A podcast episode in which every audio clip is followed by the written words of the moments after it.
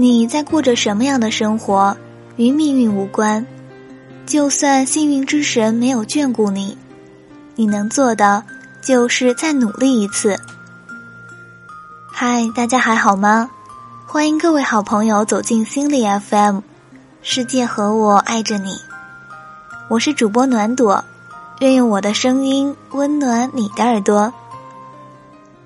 接下来，让我们一起分享一篇文章。我就是想再努力看看。作者：飞行官小北。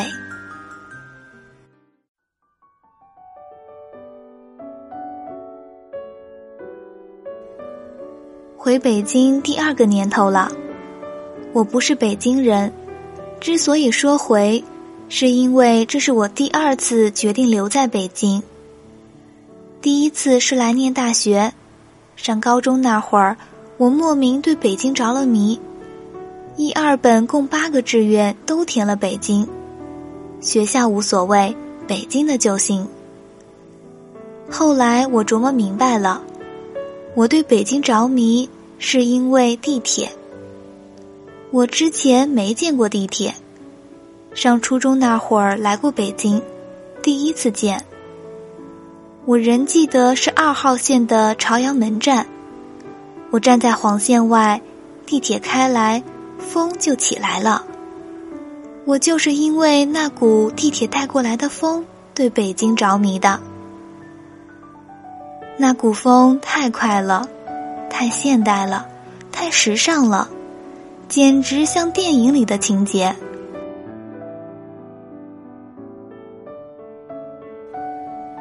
再次回到北京是前年的十二月。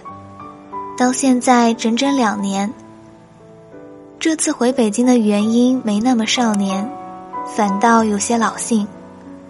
我在南方活得不顺利，除了工作没着落，朋友没几个，积蓄也用完之外，一个更重要的原因是，那边的气候让我隔三差五就生病。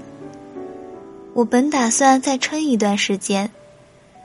姐们喵喵却在我某次发烧烧到死去活来时打来电话，说我太惨了，非让我回北京。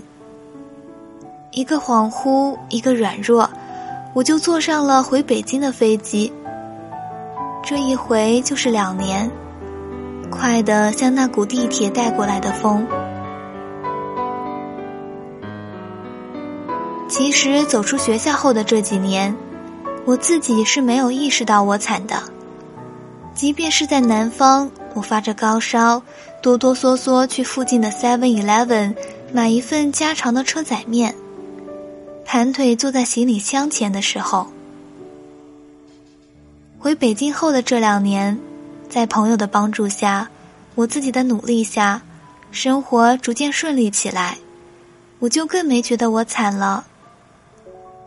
直到一位前辈说了一句话，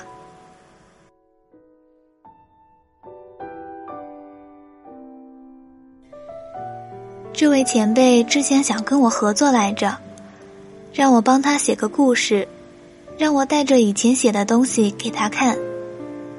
结果他不太满意，他说风格不太适合。我说没关系，说以后有其他机会要考虑我。其实我没觉得怎么样，当然有失落，但在合理范围内。过了大概有一个礼拜，我都忘了这茬了。前辈突然在半夜四五点发来微信，我一看，失眠了。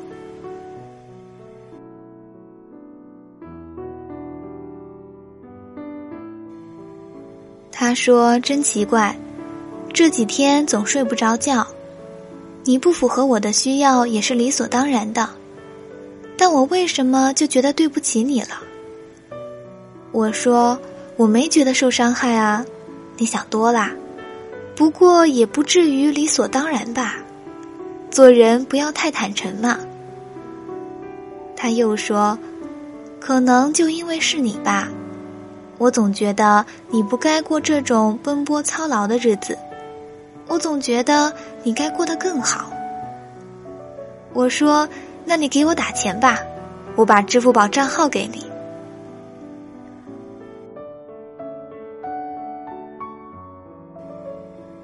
也不知为什么，现在已经不能跟人好好说话了，总要扮出一副我没事儿啊，我很好啊，哈哈哈的样子。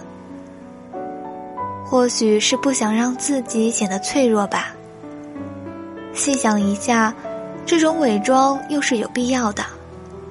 毕竟流露脆弱是件自取其辱的事儿，因为除了父母，没有人会真正在意你的苦难。可父母又是你最不能透露苦难的人，他们担心你的神情，比羞辱更让人难受。那是一种土崩瓦解般的心碎。但我不得不承认，听前辈说他觉得我应该过得更好的时候，心里确实委屈了一下，像是胸腔里有个鼓得满满的气球被人戳爆了。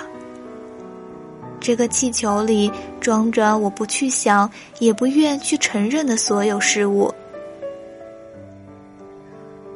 是的，一个人过得好不好，自己怎么可能会不知道？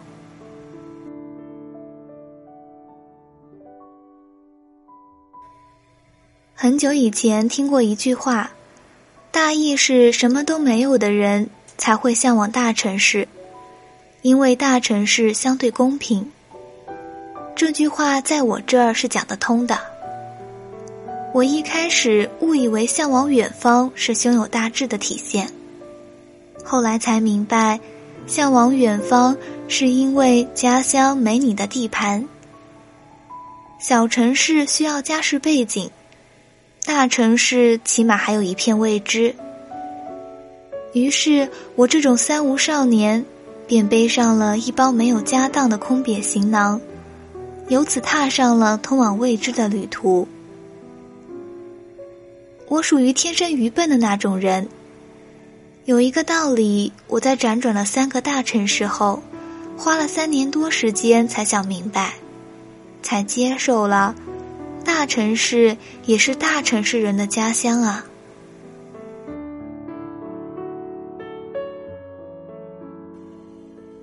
我在大城市认识几个家境很不错的朋友，不爱炫富，人很好的那种。其实相对于他们的家境，更令我羡慕的是他们的眼神，友善、单纯、无所谓。理解不了为什么有人会为生计愁得失眠的眼神，真不是他们故作姿态，而是他们压根就理解不了。就好像你也理解不了他们也会有烦恼一样，于是理所当然的“命不好”这三个字就在我脑海里出现了。这个想法刚出现的时候，连我自己都吓了一大跳。我一个曾大言不惭、一生年少的少年。为什么会有这等消极懦弱的想法？可是这个问题就是房间里的大象，而且这头大象在你的生活里定居了，意识不到是不可能的。尤其是别的孩子天南地北去玩，我在朋友圈里看着他们天南地北去玩的时候，别的孩子一个接一个换手机。我对按键失灵的手机说：“你还没坏彻底的时候。”别的孩子换车买房，我还要继续还父母欠下的几十万债的时候，总会委屈一下的吧？委屈一下，总是可以的吧？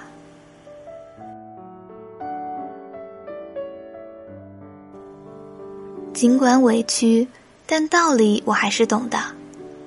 那位前辈说：“我不该奔波操劳，该过得更好。”这样说是不对的，因为在这个世界上啊，没有什么是该不该的。你所得到的，你所失去的，就是应该的，不论天意还是人为。我尽力不去做怨天尤人的人，命不好虽然在我脑海中一闪而过，但万万不许自己说出口。即使我身边很多人都这样说过。和韩寒一个年龄层的写作者，说自己至今默默无闻是命不好；和马伯庸一个公司的工程师，说自己未能飞黄腾达是命不好；和李易峰一个节目的小艺人。说自己没能一炮而红是命不好。旁人听到这样的话，也只能笑笑。颠不清安慰他们说：“你不是命不好，你就是不够努力。”该算作安慰，还是落井下石？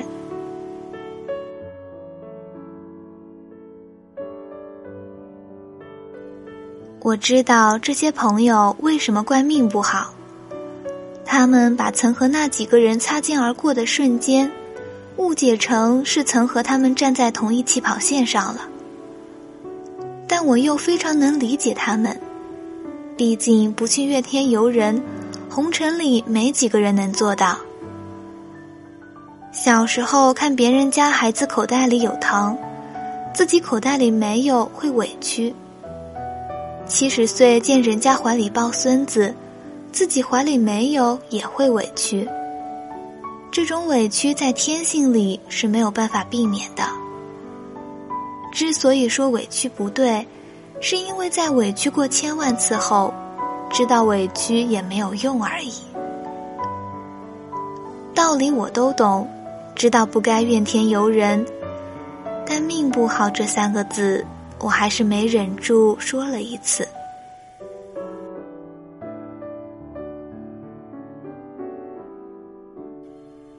前段时间在北京见了另一位前辈。前辈在推广一位跟我年纪差不多大的朋友，这位朋友我也认识，前辈算是他的老板。前辈问我：“你一个月赚多少钱？”我照实告诉他了。前辈很惊讶，说：“怎么那么少？我们那谁，我一个月给他是你的十倍。”我说：“真的吗？”啊，我说：“真好。”前辈又问了一遍：“怎么那么少？”我笑着说：“哦，可能我就值这么多吧。”前辈说：“我没觉得你比他差啊。”我又笑着说：“那可能就是我命不好吧。”说的时候我没发现，说完才愣了，前辈也愣了。但我们很快就掩饰过去了。前辈转移话题，我也笑着接梗。但我笑的时候啊，咬着牙在心里发了一个誓：命不好这三个字，这辈子就说这一次了。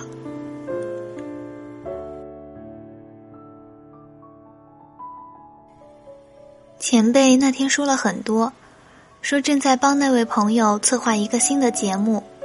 目前来看很有前景。前辈说明年要为那位朋友准备一个新的项目，业内还没有人这么做过。我坐在一旁听着，笑着，说真好，说这样真的很好。我是真觉得好，没有委屈，我已经知道委屈没用了，不会羡慕，我已经知道羡慕不来的。毕竟人和人是不一样的嘛，不论资质或是运气，这就是问题，这也是答案。我现在是这个样子的，是因为我现在应该是这个样子的。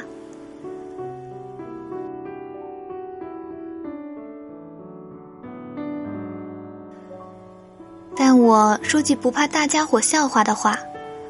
我啊，还是想再努力看看，看看能不能改变些什么。不是不信邪，也知道不一定能成功，但就是想再努力看看。不是想证明给别人看，也知道不一定有别人看，但就是想再努力看看。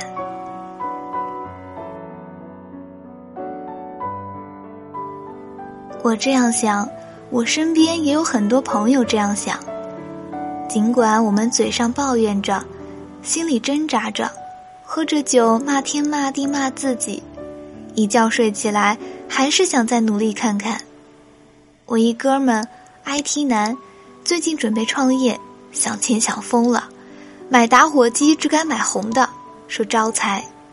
除了工作就是看书，净看些管理学、消费心理学之类的书。他说他知道。这种书，聪明人根本不用看，天生就会。他说，但他不会。他说，知道看了可能还不会，但看过才能甘心。我另一哥们，基层白领，面临成家，女方要房，父母凑钱把首付交了。某天，他发现他妈脖子上戴了十几年的金项链不见了，他妈没说啥。他也没说啥，只是躲屋里哭了三天。第四天拿起相机和朋友搞了个婚庆摄影。他说他要赔他妈十条金项链，让他换着戴。我身边还有很多这样的哥们。你说我们这群人是不是命不好？真不是，能选择的东西才有资格说好坏。你说我们这群人是不是笨？那还真是，笨到家了，笨的除了努力，别的什么都不会了。可我们这群笨蛋心里也都明白着呢。只能努力的人，要是再不努力，可就真的什么都没有了。加油吧！总之，一起，如果你愿意的话。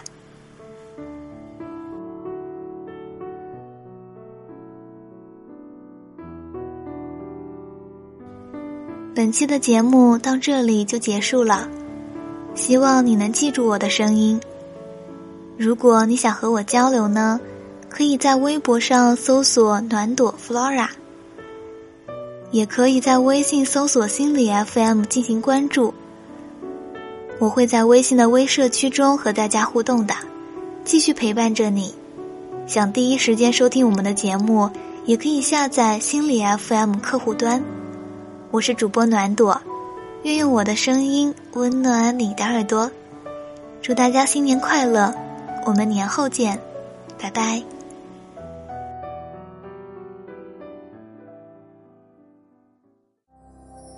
每种色彩都应该盛开，别让阳光背后只剩下黑白。